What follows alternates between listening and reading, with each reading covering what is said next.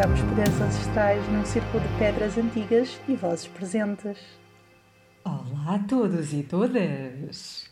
Olá! Bem-vindos a mais um episódio do Aquelarre, desta feita com três damas. Hum, hum. É verdade, nós hoje temos uma fantástica convidada. A Joana Martins, que é uma antropóloga dedicada ao estudo dos movimentos de paganismo contemporâneo e que tem a sua investigação sobre a vivência e celebração cíclica e a sua relação com as questões ecológicas. Esta fantástica investigação já resultou na sua dissertação publicada e assim a roda gira Ontologias, Natureza e Celebração Sazonal dos Ciclos Naturais no contexto dos movimentos neopagãos em Portugal. Atenção que nós vamos deixar o link nas referências. Vão ver!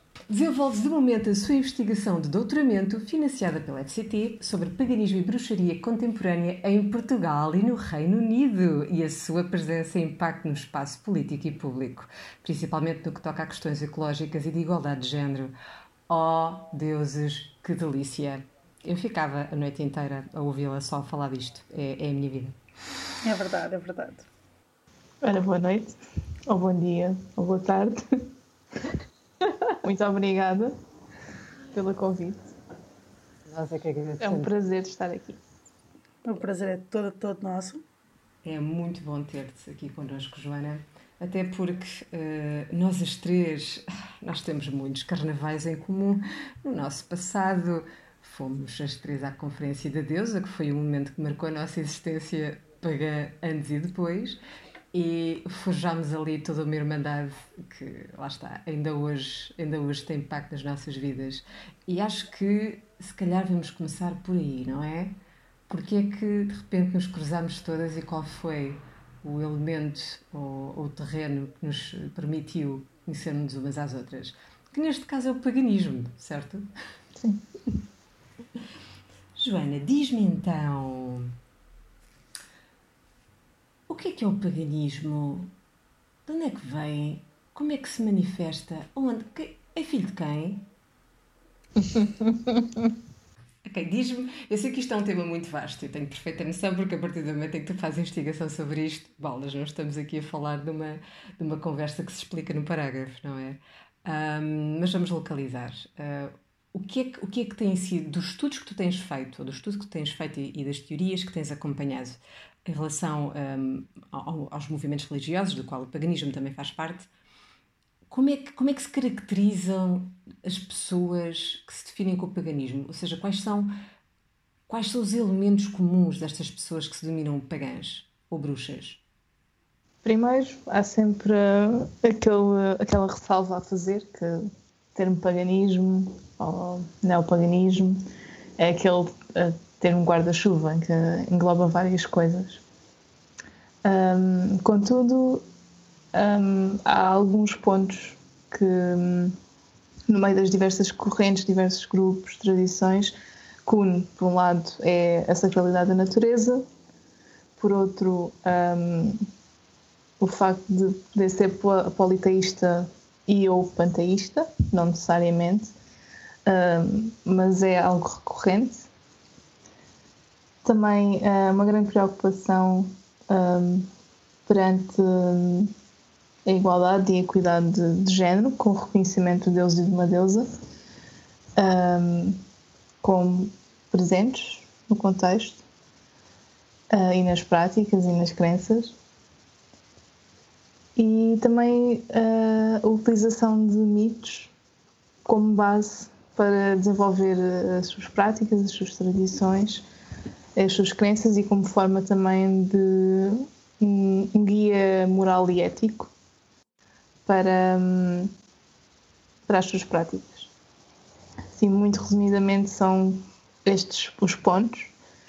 Uh, e depois também há uma questão dependente de, de com quem estamos a falar, um, a sua ligação com movimentos sociais como o feminismo, como uh, o ambientalismo e por aí fora. Portanto, ah, é uma, é, é uma identificação que rapidamente enraiza em muitas subculturas, certo? Então, é assim, eu, eu, eu considero-me efetivamente pagã, bruxa e feminista e todas estas coisas maravilhosas que nós acabamos de, de, de ouvir, de te ouvir falar. Um, como é que como é que estes temas são são recebidos na academia? Como é que como é que um tema destes que tem a ver com uma tradição passa por um, por uma, por um caminho histórico tão complicado, não é? Com tanta com tanta lama uh, associada àquilo que não era cristão, aquilo que, que, não, que não tinha uh, uma religião abrâmica no centro. Como é que como é que isto se recebe na academia? É assim, um, o facto de eu ser antropóloga também ajuda em parte a recepção deste tipo de temas. Um, porque os antropólogos gostam muito do que é exótico. um, uma papaya. Cá sinto uma manga. Uh, pronto, estou a brincar, mas um, como na história da disciplina, uh, o estudo sobre a religião sempre esteve bastante presente e também sobre o Sharia.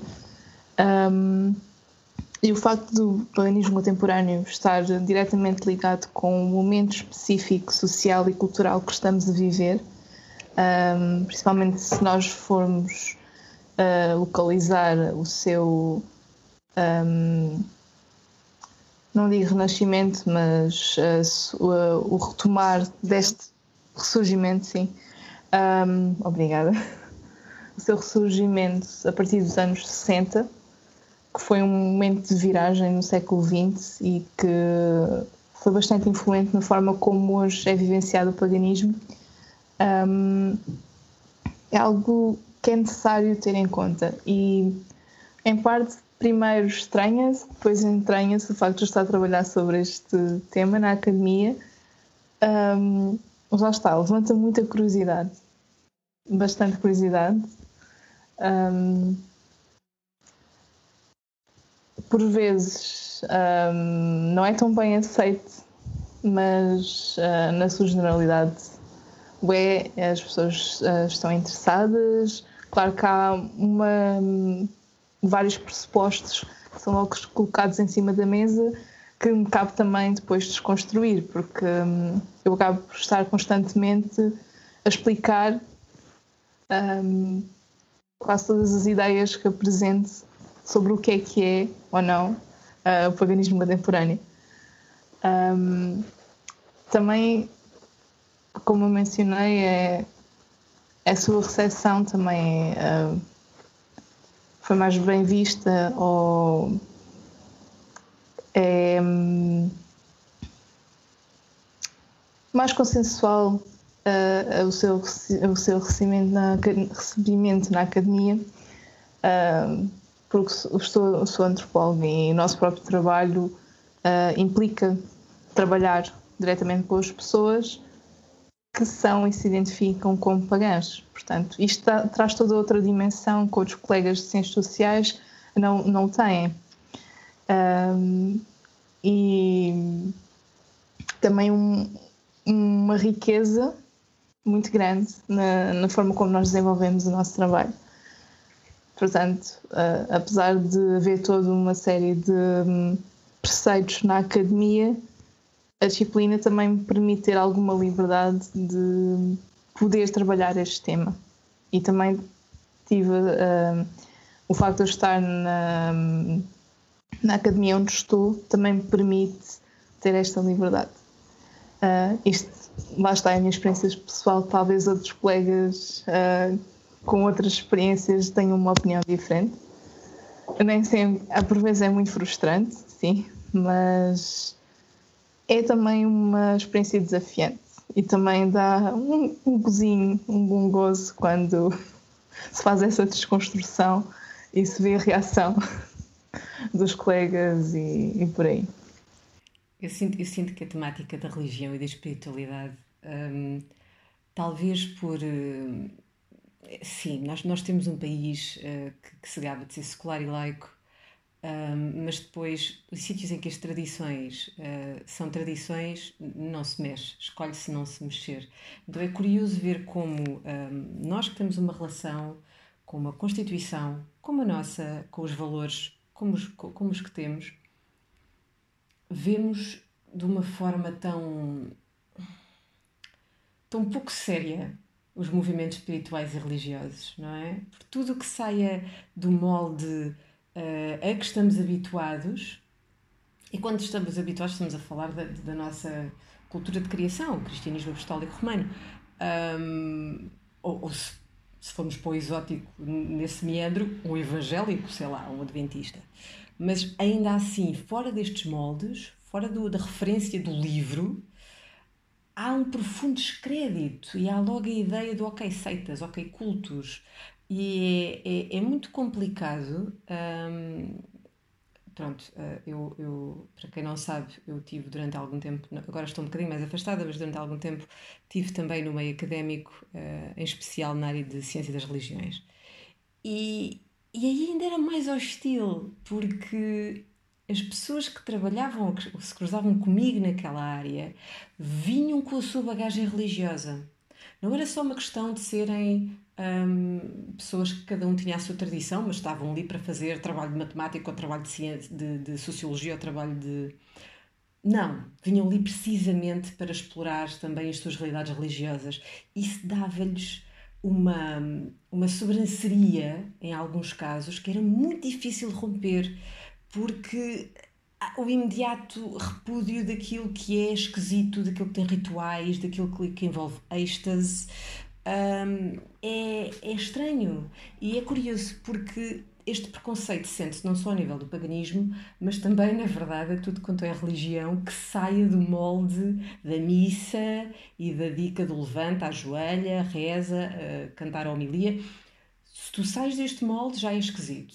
Aliás, uma das coisas que, que eu tenho, que, que temos visto em termos de fenómeno religioso, é um crescimento de, de formas alternativas de, de, se viver a cristandade, não é? Temos os cultos de, de, de, êxtase, de, aqueles cânticos rejubilantes e eu estou à procura do nome carismáticos. Um, é assim, eu, e eu sou da pluralidade religiosa, portanto eu fico contentíssima quando, quando estes fenómenos se esbatem e obrigam e obrigam-nos a sair da nossa ideia pré-concebida da religião. E, e, eu, sinto, eu sinto um bocadinho isto, não é? A nossa experiência enquanto pagãs, é, é a nossa prática enquanto pagãs tem tão pouco de uh, rotina de missa dominical, não é? Um, Alexia, da tua experiência, cantos, música e movimento, quer dizer, como é que tu comparas isto com aquilo que foi. Um, eu, não, eu acho que tu não foste criada uh, romana católica, ou foste? Uh, não, não fui criada no ambiente católico. Uh, o meu pai é que considera-se cristão, acho eu. A minha mãe é uma mulher à descoberta, digamos assim. Ela gosta de tudo um pouco. Ela acredita em Cristo, mas também tem culto santos, inclusive santos que não são bem santos, por exemplo, Iemanjá. Ela gosta muito, muito da, da Senhora Iemanjá. Um, e ela trabalha com tarô, ela tem, ela tem pai, três ou quatro baralhos que eu já lhe ofereci. Eu ofereci-lhe um sete runas também, por isso minha mãe é uma pessoa toda muito um, aberta e adora explorar uh, coisas da espiritualidade. Uh, ela também gosta muito de budismo, por exemplo. Pronto, ou seja, sempre fui criada pela minha mãe com a possibilidade de ter uma abertura bastante religiosa. Tanto que eu comecei a explorar o paganismo com 10, 11 anos e tive 100% o apoio da, da minha família. Eu Posso, posso afirmar que nunca tive no armário das vassouras porque eu, quando quis começar a explorar, os meus próprios pais levaram-me a ir comprar livros e recursos e essas coisas todas. Contudo, a primeira vez que fui. A minha mãe diz que eu fui a uma missa com 4 anos e que não me calava a perguntar porque é que as pessoas faziam as coisas. Então a minha mãe nunca mais me levou à missa. Entretanto, já nos meus anos adultos, com 19, 20, 21, não tenho a certeza, ali naquele. no que chamamos a um, The Dark Ages. Da minha da minha young adultness. As dark ages da minha young adultness. Uh, fui por acaso a umas quantas cerimónias religiosas dentro do, do catolicismo. Fui a umas quantas missas. Um, e também já tive em vários rituais pagãos quer na conferência quer noutros.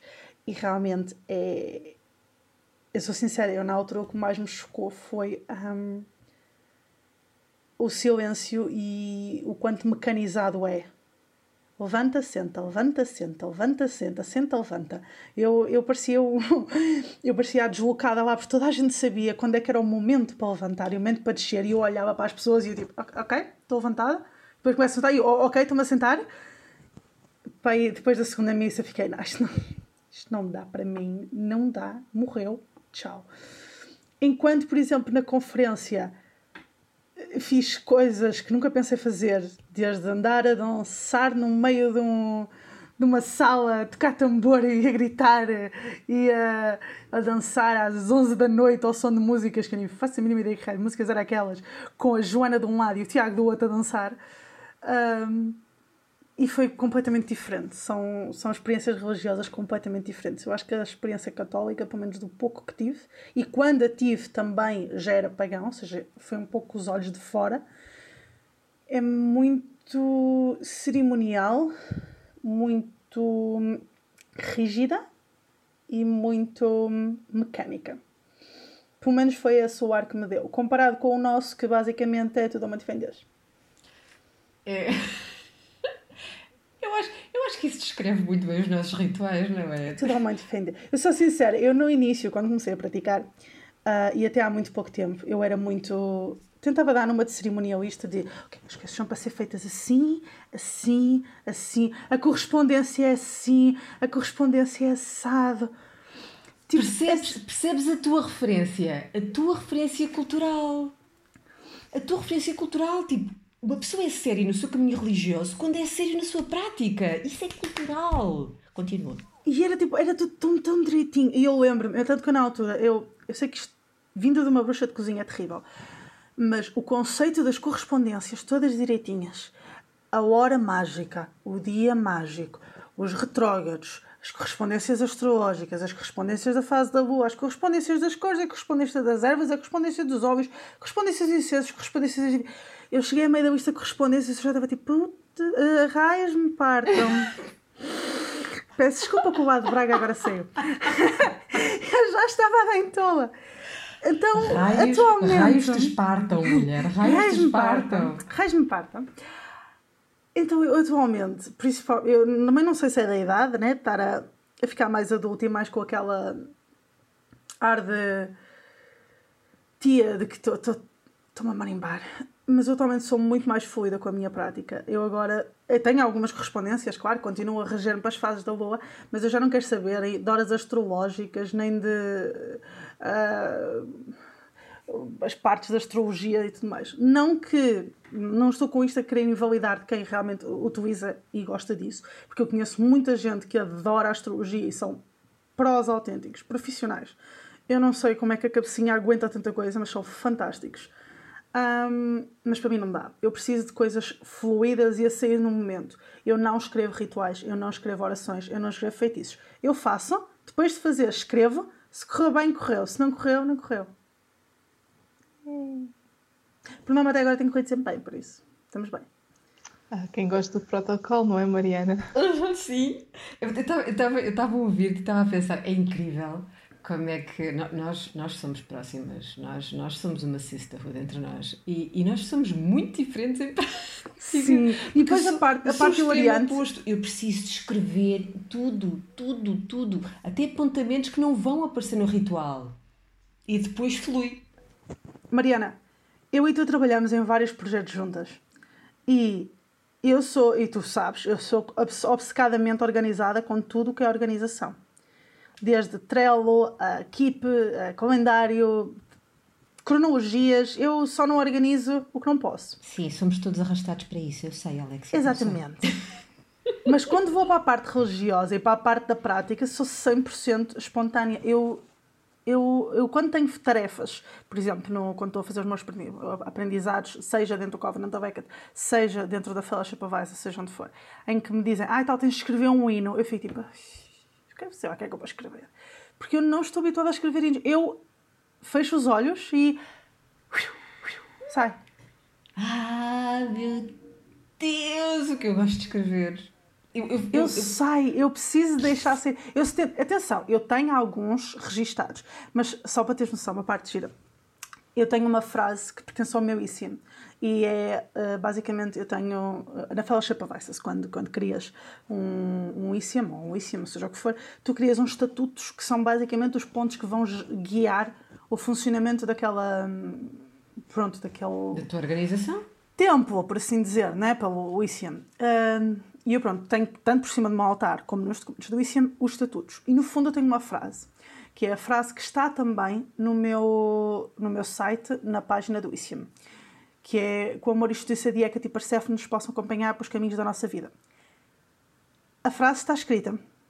Eu todos os dias a digo e todos os dias a digo de forma diferente. E ela está escrita à minha frente. Eu só tenho de olhar para a frente e está lá. Mas eu preciso que ela saia como eu quero que saia.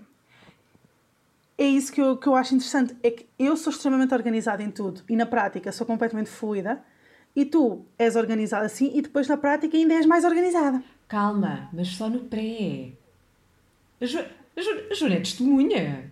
Joana já me viu em rito. A Joana, a Joana sabe o que é, que é estar em rito e connosco como organização e chegamos lá e vai para um sítio completamente diferente. Ai, então, então para parecido eu com, comigo. Porque, Olha, eu, por exemplo, uma coisa que eu estranhei eu, muito eu foi quando fui ao ritual da PF da Halloween. Uh, foi o primeiro. Foi o segundo ritual que eu fiz em público. Foi, que o primeiro foi com a Arádia. Eu ainda não estava com a Arádia na altura. Eu, tu disseste, tu disseste que tinha sido o teu segundo, sim. Não me lembro.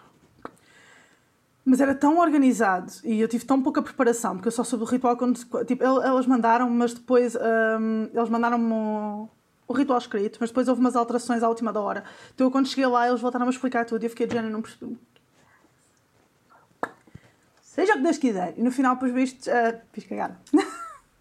Uh, Ninguém reparou. É assim. Uh... Porque eu estou habituada a fazer, por exemplo, a arária, é, é outra coisa. Ah, e isto também pode ter sido um pouco depois ainda né, enaltecido para a minha iniciadora. Ela é, também é completamente espontânea. Não fosse ela uma mulher escorpião, ela é energia e força para ali e para dentro. Então, pronto. É, para mim, é, já reparei que se funcionar com intuição e deixar ir e falar e tomar, posso-me posso começar a gaguejar lá para o meio, mas funciona muito, muito melhor do que eu estar ali com a metodologia Mas, toda. Atenção, atenção, que eu preciso de escrever, Joana, estás aqui este testemunha, eu preciso de escrever porque eu preciso de organizar aquilo que quero fazer e fica em papel e depois sou capaz de arrastar o meu templo para o espaço e dizer vamos ensaiar e vamos fazer só marcação a partir do momento em que nos vestimos e purificamos e o rito começa, vush, teu eu não me agarro aos papéis. Quantas vezes, tipo, quantas vezes é que me começo a rir do ups? Joana já viu isto acontecer. Yeah, Joana já viu isto mais, mais uma vez. Ou, ou de repente, quando alguém diz uh, não sei o quê, porque eu de repente tipo, troquei a palavra, mas tranquilo, porque no momento do rito, não importa o que a tua cabeça se lembra, é aquilo que o teu coração está a sentir. É pá, e aí, Exatamente. Boa. E aí, é como eu. Aliás, eu, eu, não sei se tu, um, nos, últimos, nos, últimos, nos últimos ritos que nós fizemos no Templo Sumério, um, Joana, não sei se tu chegaste a fazer uh, algum destes connosco. Nós fizemos uma dança antes, nós começámos a experimentar, primeiro soltar um bocadinho o corpo e a mente antes de entrarmos para o ritual a energia notou-se logo, completamente diferente. Aquela cena do quando começas o rito e entre o começares o rito e realmente deixares de fluir no rito, às vezes há um interregnozinho e, uhum. os passos, e os passos funcionam para te ajudar a isso. Os, os passos do início, os rituais, o protocolo do início, ou a marcação do espaço sagrado, o círculo, as purificações, tudo isso são só um, meios, ajudas, para tu fazeres o clique para passares para o outro lado. Mas mesmo depois de fazermos isto, às vezes ainda ficamos um bocadinho tensas, ou às vezes não é, não é, tão, não é tão rápido, não é tão rápida a forma como nós clicamos. E quando nós experimentamos fazer a dança, antes de fazermos o que quer que seja, pff, já estávamos, tipo, bora, siga. Vamos, vamos verificar, bora, bora. Shhh, já estávamos lá. Já estávamos lá. Nem toda a gente foi fã desse processo, uh, mas as pessoas que interessaram foram. foi, foi muito boa. E eu, claro, eu, eu marquei isso, uh, e acho que não fui a única, a Joana também deve ter marcado na nossa, na nossa mente uh, do ok, isto funciona, uhum. isto, isto é para se registar. É isso, é, é, isso é uma das coisas que eu gosto, é experimentar as coisas e ver o que é que funciona e não funciona. Eu lembro-me de ver uma entrevista, eu acho que foi uh, da Janet e do Stuart Farrer, uh, uma entrevista há uns anos atrás, em que eles diziam que o livro das sombras deles um, era basicamente o registro das experiências e depois eles faziam feitiço e daqui a seis meses, por exemplo, voltavam atrás e viam, ok, funcionou? Não funcionou. O que é que funcionou? O que é que não funcionou? E, e basicamente fazer uma análise um, das tentativas e erros, basicamente. Mas tendo em conta que eles faziam é um registro diferente, quer dizer, um, uma coisa é tu fazes trabalho Sim, mágico. eles faziam dentro, dentro da Wicca, com toda a cerimonialidade Exato. da Wicca e tudo mais. E Mas é trabalho é, mágico, não é devocional. Exato. Mas, mas eu gosto do, do, do, conceito de veres o que é que funciona e não funciona. Porque, parecendo que não, a, a relação com as divindades, apesar de eu ser das primeiras pessoas a recomendar que se comece sempre pela investigação mitológica e histórica e todas essas coisinhas bonitas, a relação com uma divindade a nível devocional vai ser sempre, sempre, sempre pessoal. Uma divindade não vai aparecer da mesma forma igual a duas pessoas. Nunca. Uh, se houver mil pessoas, a divindade vai aparecer de, de duas mil formas diferentes ou mais. Uh, e uma coisa que eu gosto bastante é ver o que é que funciona e o que é que não funciona. Porque eu posso dizer a alguém que, olha, para meditares com Persephone faz isto, isto e isto. E não funcionar. E comigo funciona, mas com alguém pode não funcionar. E uma coisa muito interessante é essa fluidez que nós temos no, no paganismo, principalmente a nível devocional, que é o experimentar. E isso é muito assustador para quem está a começar. É muito assustador porque nós entramos para o caminho a pensar que, ok, alguém vai chegar ao pé de mim e dizer-me é isto que fazes e isto funciona, que é o que acontece em muitos outros caminhos religiosos, como no caso do catolicismo. No catolicismo chegas ao padre, padre, assim, padre pequei, sei, nunca, nunca fui, nunca... Esse palavreado todo se diz porque eu nunca fui à... Eu nunca me confessei. Um... A espiritualidade católica vai muito para além da relação com o padre, mas vai, chuta, continua. Não, mas tipo no sentido de que eh, é, é, eu considero que seja mais fácil no sentido de que tens alguém para te dizer o que é que fazes. Mas há uma, há uma questão. Um, aquilo que é os canons institucionais é completamente diferente como a, forma como as pessoas vivenciam as suas práticas e as suas Verdade, mas eu, eu, pelo menos pouco, que vejo, o que me dá a parecer principalmente de alguém que nunca, nunca teve dentro da religião, é que é muito mais fácil uh, para um católico que tem uma religião extremamente organizada e toda definida conseguir arranjar uma forma de se conectar e rezar e saber como fazer isso do que um pagão que acaba de cair de, de paraquedas. Ou de alguém que acabou de cair de paraquedas no pagarismo, peço desculpa. Quanto mais não seja também pela estatística, quer dizer, é muito mais fácil encontrar um cristão do que encontrar um pagão. Portanto, encontrar pessoas que caminhem contigo deve ser mais fácil. Para, um, um, um, quase a gente sabe dizer um Pai Nosso, um Ave Maria, não é? Agora, a nível de, de orações pagãs é complicado são mais difíceis de encontrar, por exemplo. Porque, porque elas não se decoram, dizem-se na hora, quer dizer. É isso, é, é isso que eu estou a dizer. É muito mais complicado, principalmente ao início, não teres esse, essa fórmula, para assim dizer, essas cábulas para começar. Epá, eu, eu entendo, eu, eu entendo que de facto é, é uma. exige mais de ti. Qualquer caminho que saia, qualquer caminho que saia da, da, da, da norma Pois, eh, eu, eu, acho, eu acho que aqui estamos de acordo. Qualquer caminho que saia da norma vai exigir mais da pessoa que, que vai procurar sair do padrão, porque o caminho tem que ser todo feito pelo pé, não é? Epá, e, e, e não é fácil. Mas eu acho que os católicos, ainda assim, têm espaços de negociação entre a missa, que é o cânon e, e a norma eh, da instituição, e entre o, vá, a nossa santaria, à falta de outra palavra, mas o culto dos nossos santos, e quando eu digo nossos, digo do território, de norte a sul do país, é uma coisa gira e interessante, mesmo do ponto de vista do politeísmo comparado. Um, e, é muito interessante. Principalmente avó, do ponto de vista da bruxaria. Mas. Exatamente. A minha avó, que faria hoje anos, parabéns a Vossa Lira, um, é, era uma senhora que tinha o seu quarto de trabalho. Antes de eu saber o que era paganismo, aquela senhora já tinha um quarto de trabalho corrido dos, do, dos santos e das beatas. Ela gostava em especial de beatas. um, e de santos e de santas, e, estava constantemente a fazer trabalho lá. Ela não era Atenção, ela, ela não se considerava nem bruxa, nem nada. Ela considerava-se cristã, católica, apostólica romana, parte do coro da igreja, vai a Silvina, impecável. Mas ela não tinha beijo nenhum, não tinha problema nenhum em ir ter com mulheres, em especial mulheres, que faziam aquele tipo de trabalho, aprendia com elas e fazia o que, o, que combinava com elas. Isto tudo pelo bem da família, grande Vossa Silvina, dá-lhe forte. Portanto, eu, eu, sei que há um espaço de negociação entre aquilo que é a experiência que os padres esperam que tu tenhas, um, que, que, o seu paroquiano tenha, e depois o que o paroquiano consegue fazer na sua cultura.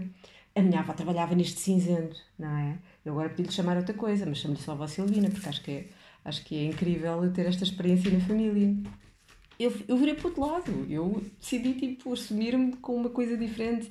Mas se calhar, sei lá, se ela tivesse nascido da minha geração, se calhar tinha seguido um caminho mais próximo do meu, não sei. Um, mas é, é, é, é, bom de pensar que, mesmo, mesmo dentro da norma, tem que haver espaços em que o, o padrão é diluído. Tem que haver. Não há nenhuma tradição religiosa, nem, nem as monoteístas são, são imunes a isto, que não tenha espaço para o místico ah, os, sim, sem dúvida. Os sofistas no Islão, a cabala no, no, com, com a cultura judaica. Tem que haver sempre um espaço para o místico, tem que haver sempre um espaço para a UPG, para a gnose pessoal, para a revelação pessoal. E esses são aqueles eu acho, que... Eu acho que se não for assim, nem, acaba por nem ser saudável. Não, não evolui. Não, acaba por não evoluir. Tu precisas de místico, tu precisas da experiência do místico, tu precisas da experiência te, que valida-te enquanto crente, tu tens uma relação válida com o divino, independentemente de quem és. E o misticismo consegue fazer isso. E às vezes, todos os domingos à missa, não tens uma experiência mística, mas se calhar numa tarde passada olhar às estrelas, uma noite passada olhar para as estrelas uh, com conversas uh, espetaculares, consegues ter uma experiência mais, mais próxima daquilo que seria uh, uma revelação. E, e acho que validar isso do ponto de vista religioso, é um caminho muito saudável que nós, entre nós, devemos fazer e também devemos de validar nos outros. Acho que é, acho que é saudável. E atenção, validar a revelação pessoal é bom, é saudável, é bom, é, é fazer equipa, somos, somos todos parte da mesma espécie, temos todos canais um, com, com aquilo que nos transcende, mas querem fazer isto enquadrado numa tradição, por favor procurem contexto histórico, se o houver, e não assumam que só por terem achado que Afrodite gosta de romãs que podem chamar-lhe Perséfone.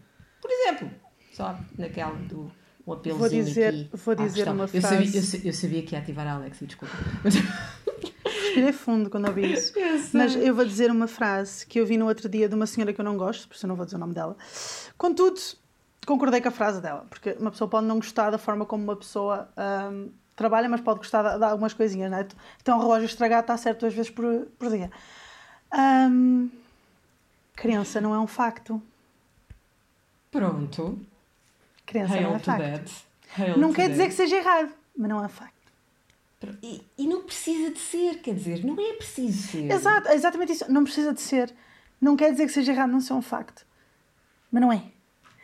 Eu tenho muitas formas de lidar com as duas divindades às quais eu estou devota. Eu falo com elas, eu lido com elas, eu interajo com elas, eu recebo sinal delas, eu faço devoção a elas, faço ofrendas, trabalho, uh, dedico, blá blá blá blá blá, tudo e mais alguma coisa. Eu tenho formas de analisar os mitos e a sua história, eu tenho forma de trabalhar com esses mitos e essa história. Contudo, eu não digo isso como sendo verdade absoluta e não digo isso como sendo a forma correta ou a única com a qual se deve trabalhar com a divindade. É a minha forma. É válida para mim. E é isso. Eu, eu, sinto que isso também é uma abordagem mais fácil de se fazer dentro de um movimento como, como o paganismo do que numa tradição que tenha um livro escrito, por exemplo. Acho que é, acho que é mais difícil negociar isso um... também é verdade, sim, também é verdade. Mas isso também, e depois, mesmo dentro do paganismo, depois vai depender, porque vamos, vamos ser honestos, nós temos vertentes do paganismo que são muito mais rígidas do que outras. Nós aqui estamos a falar um pouco do paganismo eclético no geral, mas se nós formos, por exemplo, para dentro dos reconstrucionismos, alguns reconstrucionismos são extremamente rígidos. Alguns são mais, pronto, mais soft, né? Tipo uma espécie de soft polytheism ali meio. Ah, meio mais tu tranquilo. consegues ser hard polytheist e ser soft no reconstrucionismo. Não, não, não, não, é o que eu estou a dizer. Há reconstrucionistas que são muito mais soft, não é? Muito mais ah, misturado ali com o moderno e com o eclético, e depois tens outros reconstrucionistas que não, que é sim, sopas, rosé, arroz, massa, massa. Vamos lhes chamar, vamos lhes chamar os reconstrucionismos que procuram adaptar-se à, à realidade atual mais do que a realidade eh, que lhes serve de referência. Acho que, acho que Enquanto tens alguns que, que são. Eu conheci pessoas, eu lidei com pessoas dentro do movimento de devoção Hecate que, em bom português, eram pior que um burro com palas. Era aquilo e é aquilo. Se Platão, em não sei quantos troca ao passo antes da era comum, disse X, é X. Não interessa que já tenha passado para aí 3 mil ou 4 mil anos. Ele disse X, é X. E quem diz Platão diz qualquer outro dos filósofos da Antiguidade Clássica. É, eu conheço pessoas que ah, não aceitam nenhum tipo de adaptação moderna. Nenhum. É, o que há registros é o que se celebra, o que não há registros não existe. E do ponto de vista ético, como é que elas, como é que eles trabalham os valores? Não sei porque eu nunca tive para chegar para falar com a esse ponto. Isso é, é uma coisa muito curiosa. Eu ouço, eu ouço muita gente falar do Posso paganismo. dizer que a pessoa em causa que eu estou a falar, claro que há mais pessoas, mas a pessoa que eu estou a usar aqui como exemplo é uma pessoa extremamente homofóbica e relativamente racista e por isso é que eu nunca mais voltei a falar com a pessoa em causa. E a pessoa em causa foi expulsa de- uma das organizações onde eu estou, por isso só isso já diz muita coisa. Mas não deixa de ser um reconstrucionista completamente obcecado com a. com a coisa, não é? Desejam- Desejamos muito que essas pessoas tenham tudo o que querem e merecem. Hum. Três vezes mais. Desculpem. Mas é assim. Mas repara, depois ele também tinha outra cena, é que a pessoa em causa era, era grega, a prestar culto a divindades gregas. Ou seja, ainda tinha aquele, aquele charme do nacionalismo junto à, à confusão que, pronto, dá sempre aquele gostinho extra, não é?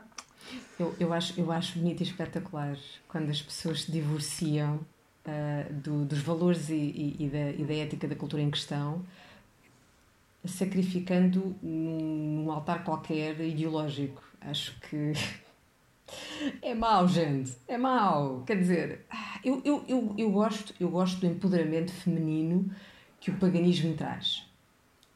O meu zap está a querer participar. Xiu, gato. Xiu. Um, o empoderamento feminino que o paganismo consegue uh, uh, validar e legitimar é extraordinário. De repente dá-nos acesso ao sagrado feminino, legitima, valida, diz sim. O poder feminino tem sagrado. Isto, isto é, é, é pá, em, em, termos de religiosidade e espiritualidade no mundo ocidental, isto foi um volte-face, pá. Isto foi uma mudança de paradigma. Isto foi de repente abrirem portas num deserto. Portas com água, meus amores. Portas com água. Porque de repente toda. Há, há, uma, há, uma, há uma sede, há uma sede este sagrado feminino epá, que vai adaptando-se nas culturas em que está. Okay? Nós temos um forte culto mariano em Portugal e não é o acaso. Uh, mas quando de repente dizemos, amigos, sim, mas sagrado feminino não tem que ser só submisso pode ser uma coisa completamente soberana. Até fazendo, lá está, o mega, mega salto acrobático do de repente, adeus a meio ao princípio e ao fim, o alfafa e o ômega 3, não é?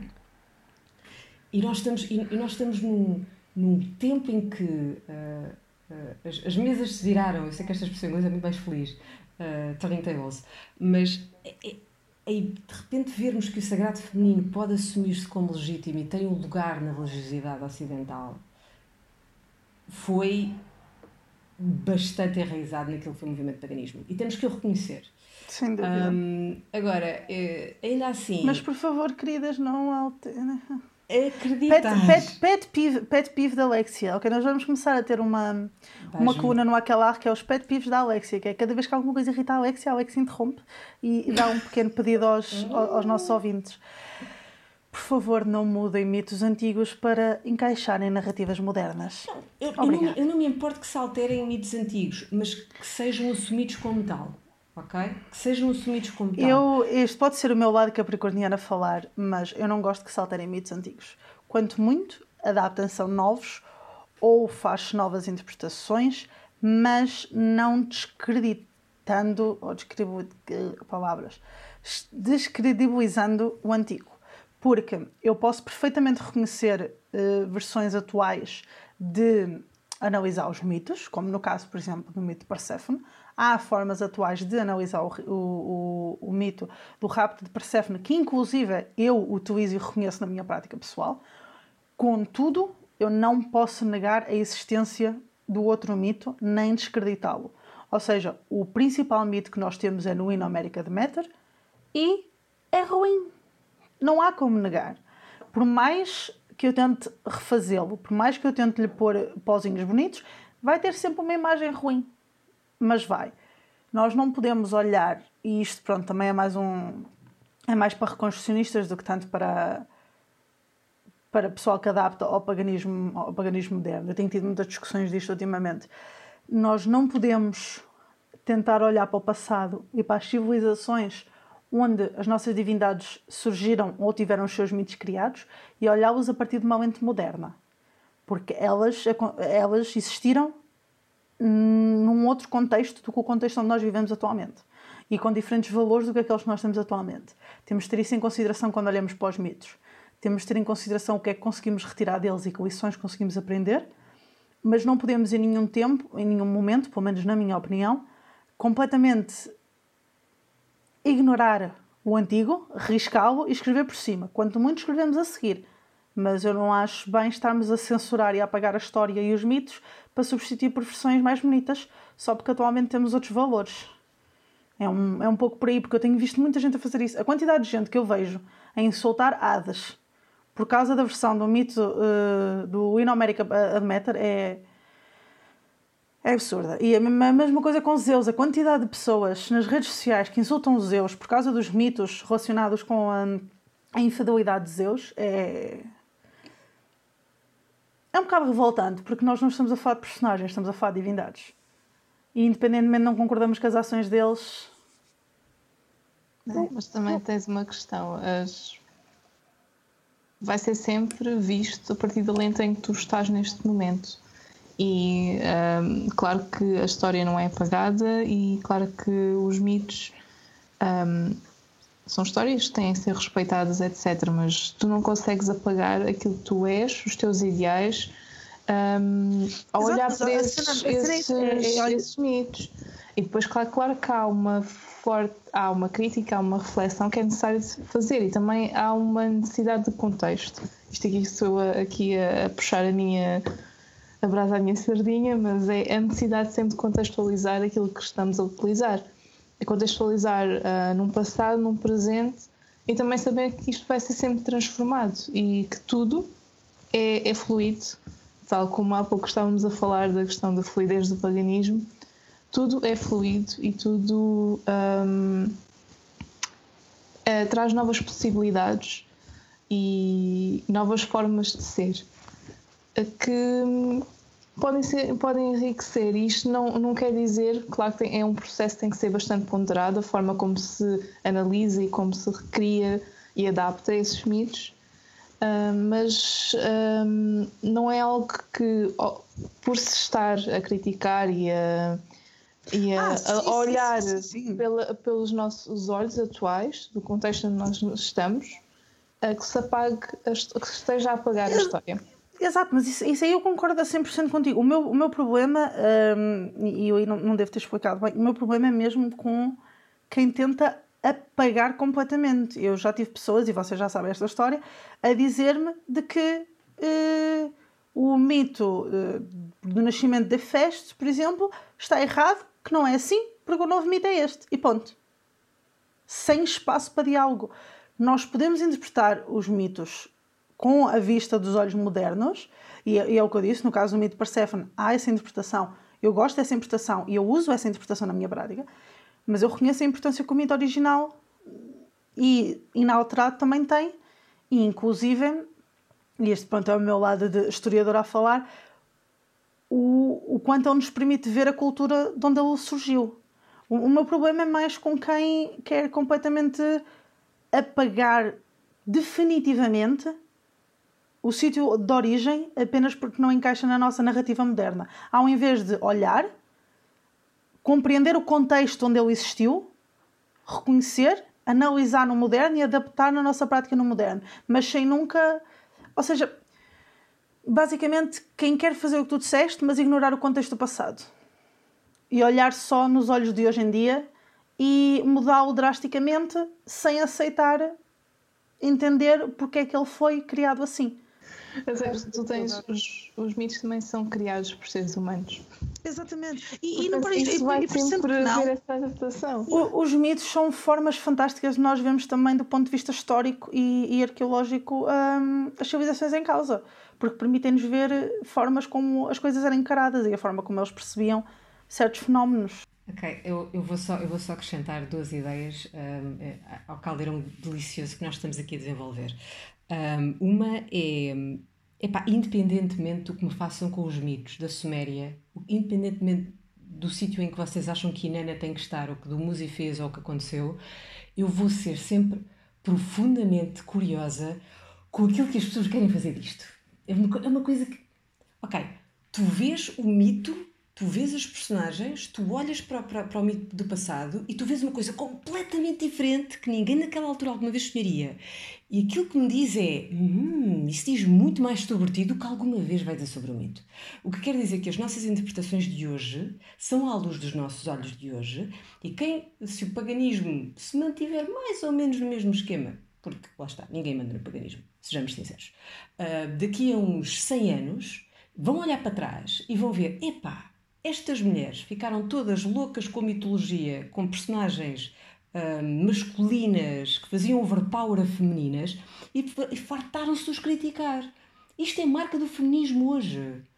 Por exemplo, o exercício de olharmos para a Bíblia e de criticarmos práticas do Antigo Testamento e achar que, aquelas, que aquele comportamento daqueles homens e, daquela, e daquele perfil de Deus era simplesmente machista e, e misógino, é uma interpretação legítima aos olhos de hoje.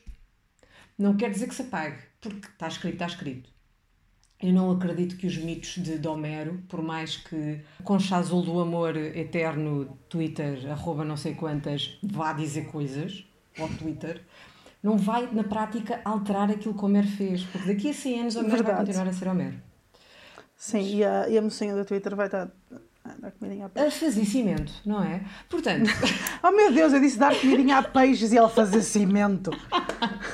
Ah, cimento, ah, Comidinha a peixes e as minhocas. Portanto, eu, acho, eu, acho que, eu acho que as interpretações vão ser sempre isso. Por mais que, por mais que as pessoas hoje tenham sim, ilusão. Sim, tens razão. Eu acho, eu, acho que... Que a mim, eu acho que a mim que me irrita mais é ver pessoas a insultar divindades, porque se irritam profundamente. Porque eu nem odeio cristão e, e insulto quanto mais os outros. Mas, é um pet peeve.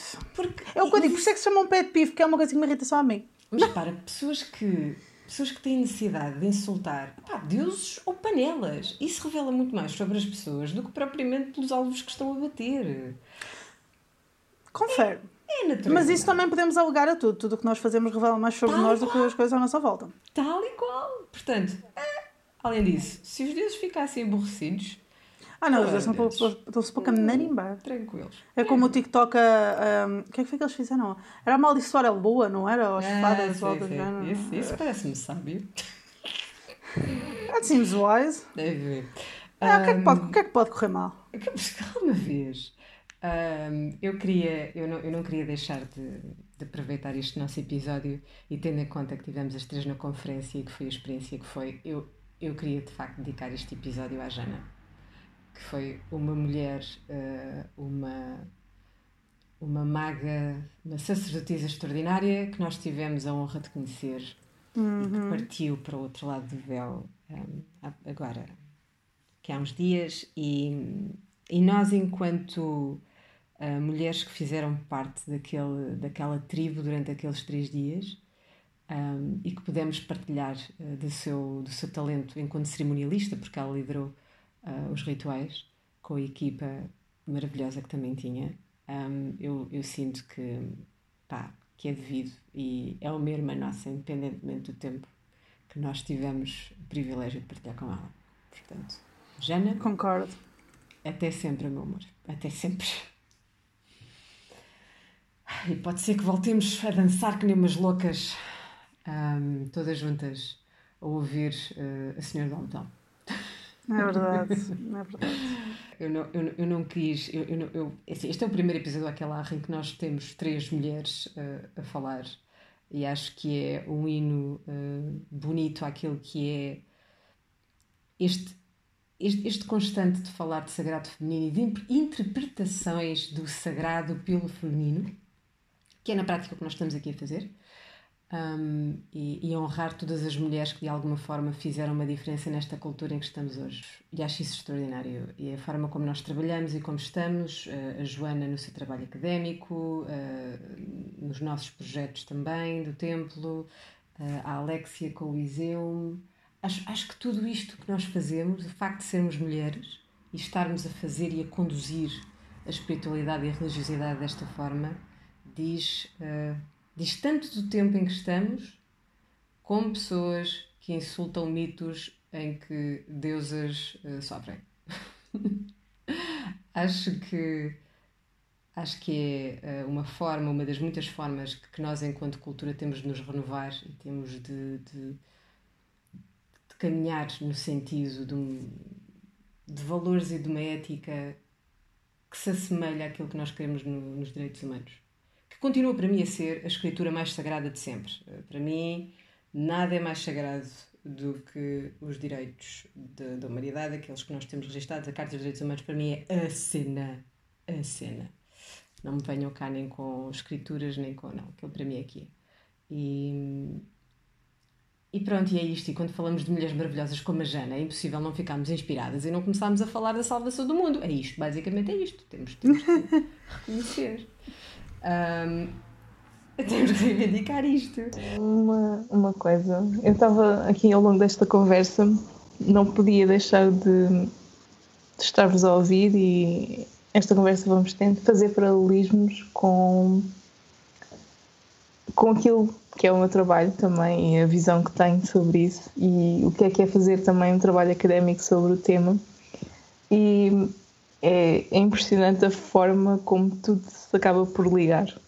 Seja a questão, a roda, que ela vem, as teias que surgem, um, que, é, que é bastante interessante e também é o que dá esta magia, não, agora a nível mais um, abstrato. Um, da questão é que nós podemos fazer, ser várias coisas, nossa identidade abarca várias coisas um, e a forma como elas acabam por interligar e a criatividade como nós fazemos isso. E também retomando aquela ideia inicial de que as três mulheres nos encontrarmos na conferência o que é que nos levou? E sim, foi em parte o paganismo. Ainda me lembro da primeira vez que falei com a Mariana. Também foi a primeira vez que eu comecei a fazer investigação no tema. Tal como a primeira vez que eu falei contigo foi através da Mariana com a Alexia, foi através da Mariana um, na preparação para, para irmos para a conferência. E é, é, muito interessante ver como estes ciclos nos, nos embalam e como é possível neste momento nós podemos estar a falar sobre isto e poder fazer este, marcar este espaço e esta questão de, de empoderamento, aqui neste caso em que falamos enquanto mulheres, um, e a beleza de tudo isto. Pronto. É qualquer coisa de cíclico, não é? Uhum. É de uma sabedoria de repente vermos-nos nesta teia e estarmos constantemente a sermos confrontadas com este cobertor que é quentinho e confortável que é. É isso mesmo, irmãs. É uhum. isto mesmo. Agora, se tivéssemos cada um um copinho de vinho quente com especiarias, ah, brindávamos. Tão bom, tão bom. Epá, aqui só achar frio. Só água. E aquelas, e aquelas sandes da, da Casa do Fome. Epá, que maravilha! Eu fiquei, eu fiquei enjoada da Hobbit durante a conferência, mas já ia. Já ia. Já passou o enjoo. Atenção, atenção que a Alexia está a falar de uma sande, não está a falar de malhar um hobbit. Ah, sim, Calma. sim, sim, por favor. Calma. Estou a falar de uma sandes, que é a sandes hobbit, ouvintes. que é com cogumelos, que é muito boa na Casa do Fauna, em Sintra, recomendamos muito. Um, mas sim, foi basicamente uma almoço e uma jantar, durante quase todos os dias da conferência. Ah, fomos tão bem tratadas naquele espaço. Fomos, sim senhora, fomos, sim senhora. E no, e no, no hostel também. Aqueles pequenos almoços. Ai, sei. Sim, verdade.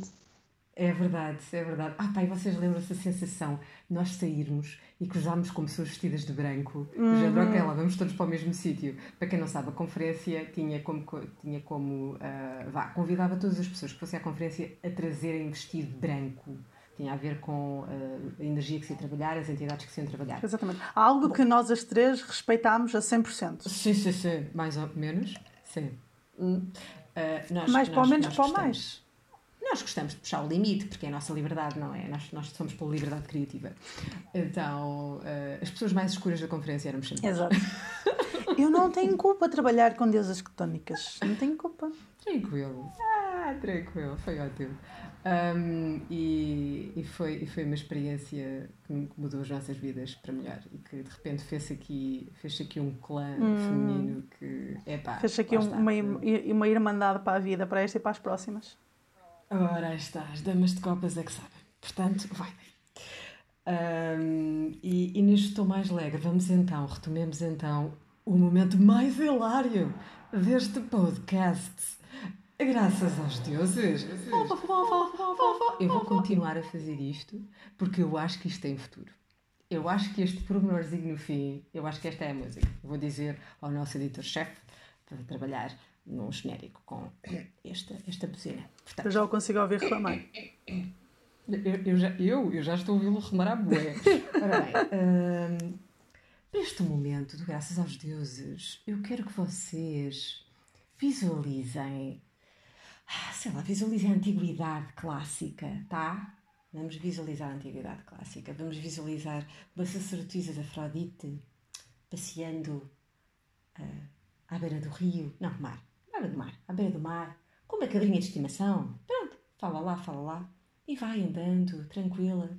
E de repente levanta-se uma onda muito grande. Muito, muito grande. E rumbas, rumbas. Lá vai a cabra.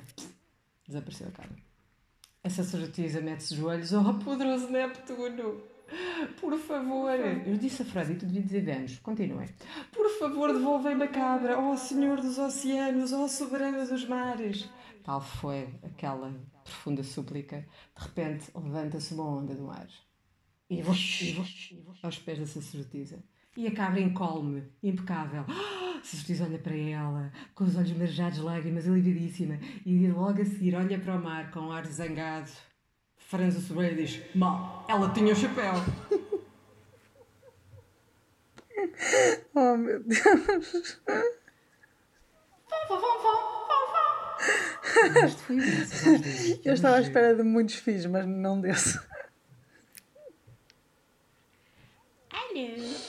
Agora é recuperar-se deste momento. Eu sei, eu sei. Oh meu Deus, por favor. Eu não, eu não acredito que me ri. Abra uma janela, abra uma janela, porque eu sei, eu sei. A pessoa fica. Eu sei, fica fora de si, eu entendo. Vocês não sabem o tempo que eu tive para fazer isto, vocês não sabem as pesquisas que eu fiz. Portanto, é isto. É isto, meus amores. Uh, temos. Viram como de repente pescamos os olhos e estamos a 1 hora e 23? Portanto, corações, não, para vocês, caros ouvintes, não vai ser isto. Atenção, vamos ter aqui uma edição que não vos vai permitir ouvir tanto. Se calhar vamos roubar aqui 3 minutos, tranquilo. Mas. Espero que tenham apreciado este episódio porque foi muito especial termos a Joana connosco. Como já perceberam, nós somos toda, toda, toda uma equipa uh, já há algum tempo e temos alguma intimidade umas com as outras. Nós atrás, nós atrás somos é. hermanas. É nós, inclusive, temos um grupo do WhatsApp onde mandamos memes. Yeah. E vocês não têm noção da loucura. E não vão ter, porque isto é um grupo privado Exatamente. nós somos muito, muito privados. isto é. Isto é a Irmandade da Resistência. Mas, se vocês forem connosco à Conferência de Deusa, podemos alargar o circuito. Exatamente, exatamente. Estamos sempre de portas abertas. Alexia, que referências é que temos pelos, no nosso episódio? Diz-me. Ora, neste caso, eu gostava de começarmos aqui uma nova tradição no nosso podcast, que é as recomendações à Calar. Que basicamente, em cada episódio, fazemos uma recomendação diferente. Pode ser livro, pode ser um episódio de outros podcasts, seja o que for. se começarmos a ver que temos muita coisa, começamos a fazer mais recomendações, mas para já acho que começámos por uma, uma boa ideia. E o que eu gostava de começar por recomendar é um livro que saiu agora no início de novembro. E é um livro que eu já vinha a fazer eh, hype, ou seja, estar bastante entusiasmada com a saída deste livro há já meses, porque o livro já estava planeado de sair há já bastante tempo. E finalmente saiu, já está disponível para compra. Um, eu sei que está disponível no Book Depository, uh, mas ainda está em pré-order lá. Mas está na Amazon disponível, está na Kindle disponível, para quem tem acesso ao Scribd novamente, eu acho que já falei disto no outro episódio, mas volto a falar. Eu tenho dois meses gratuitos para quem quiser. Eu vou deixar depois lá também na descrição do post. O livro também já lá está. O livro é de uma autora, é o primeiro livro dela. Ela chama-se Temperance Alden. Ela faz conteúdos para as redes sociais, para o Instagram, para o TikTok e para. Para o TikTok não, desculpa, peço desculpa. Ela faz para o Instagram e para o YouTube. É isso. Ela, acho que tem TikTok, mas acho que não usa muito. É mais o Instagram e o YouTube. E ela lançou um livro que se chama The Year of the Witch Connecting with Nature Seasons Through Intuitive Magic. O livro é. Eu ainda estou a ler, mas já estou apaixonada pelo livro, por isso já o vou recomendar a toda a gente. E é um livro fantástico, porque introduz um, um conceito que, curiosamente, nós as três já andamos a trabalhar nele para nós próprias há já bastante tempo. E nós as três já falamos disto umas com as outras desde a conferência, ou antes talvez. Por isso acho apropriado ser este o livro que eu recomendo quando temos cá a Joana. Que o livro basicamente desenvolve o conceito de fazer a criação de uma própria roda. Ou seja, a roda que, nós, que a maioria do, dos pagãos celebram é baseada na roda wicana, que consiste em oito sábados, os quatro solstícios, uh, os dois solstícios de dois equinócios e os quatro sábados maiores. E a Temperance Alden, com este livro, leva-nos a trabalhar o conceito de desenvolver uma roda pessoal. Hum, ou seja, não ficámos limitados àqueles oito festivais, que são festivais sazonais, sim, mas cuja sazonalidade pode não encaixar em toda a gente, porque alguém que vive em Portugal não vai ter o mesmo tipo de clima e o mesmo tipo de sazonalidade do que alguém que vive uh, no Reino Unido. E mesmo dentro de Portugal isso acontece. As estações do Alentejo não são as mesmas estações no Douro, por exemplo. São estações diferentes. E como pagãos e como bruxos, nós acabamos por nos conectar com a natureza. E é importante estar conectados com estes ciclos. E isso passa também por entender a forma como nós fazemos as nossas celebrações e como é que podemos adaptá-las ao local onde nós estamos. E, ao mesmo tempo, um, a, a entender como é que podemos adaptar os nossos próprios eventos pessoais.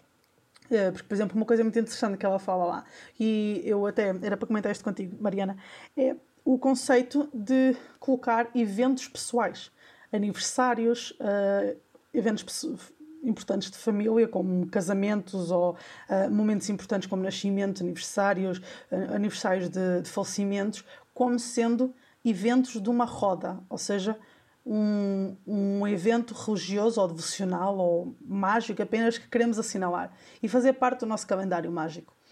A autora desenvolve muito esses tópicos, desenvolve muito a forma acessível de praticar a bruxaria uh, e a, acessível de praticar atos devocionais. E eu acho que é um excelente livro para esta altura, principalmente agora que uh, vai começar um novo ano, vai começar o ano civil de, de 2021. Por isso, é, é a recomendação que eu vos deixo neste episódio. Um livro extremamente útil, com muitas informações para a criação da vossa própria roda ou calendário pagão. Ok, parece-me um ótimo desafio. Um, acho que estamos todos super aliviados porque estamos à beira de acabar este ano. O, o, o que não quer dizer que seja bom. Isto pode ter sido só o trailer é para 2021. É pá, eu, hoje, alguém, hoje alguém me disse que uh, já há pá, aí um burburinho, que encontraram uma vacina, que já tem ótimas perspectivas de safar aqui boa parte do pessoal. Epá, e tendo em conta que também há dias o Trump perdeu, eu não quero. Eu, tenho, eu já tenho o Natal orientado. Eu já tenho o Natal orientado. Está feito. Está feito. Pá. Só. Há que assumir. Só para dar um, um, um gostinho à bruxa, eu não sei se vocês as duas viram. Um, o Matt Oren, que é outro autor que nós recomendamos. O Matt Oren, ou foi o Devon Hunter, uh, um dos dois. Recomendamos os dois escreveu no Twitter que, curiosamente, um, o dia em que, o, que foi declarado o novo presidente uh, da América foi no mesmo dia que aconteceu o Samhain astrológico, que foi quando o, o signo escorpião estava em 15 graus. Vejam as coincidências. tenho ideia que também é o aniversário comunista no dia em que o Biden foi considerado presidente. Que eu sei que o meu homem comentou e nós rimos-nos muito. Muito, muito. Nem é o comunismo, era o socialismo mesmo. Não, isso eu não faço a mínima ideia.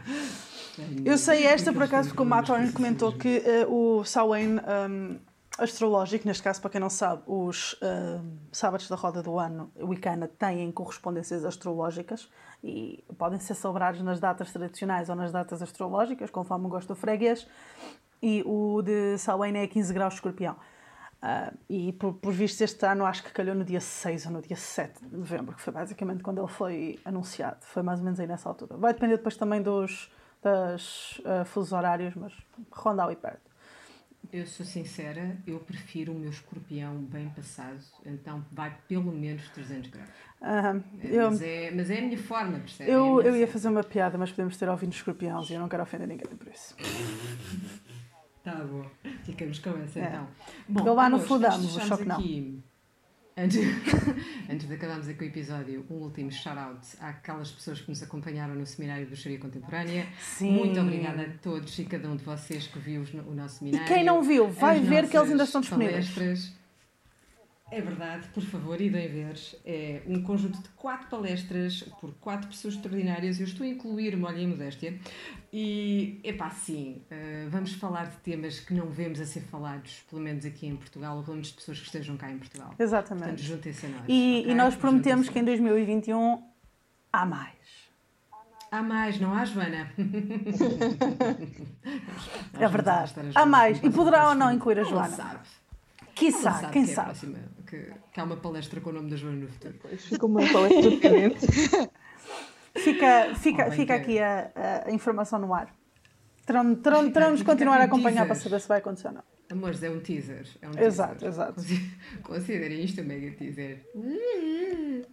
Portanto, uh, corações, uh, é um prazer estar convosco uh, aí do, desse lado a ouvir-nos e a acompanhar-nos, vocês que são os nossos heróis, por aguentarem uh, este tempo de podcast de, de, duas mulheres extraordinárias e eu que tenho o privilégio de falar com elas.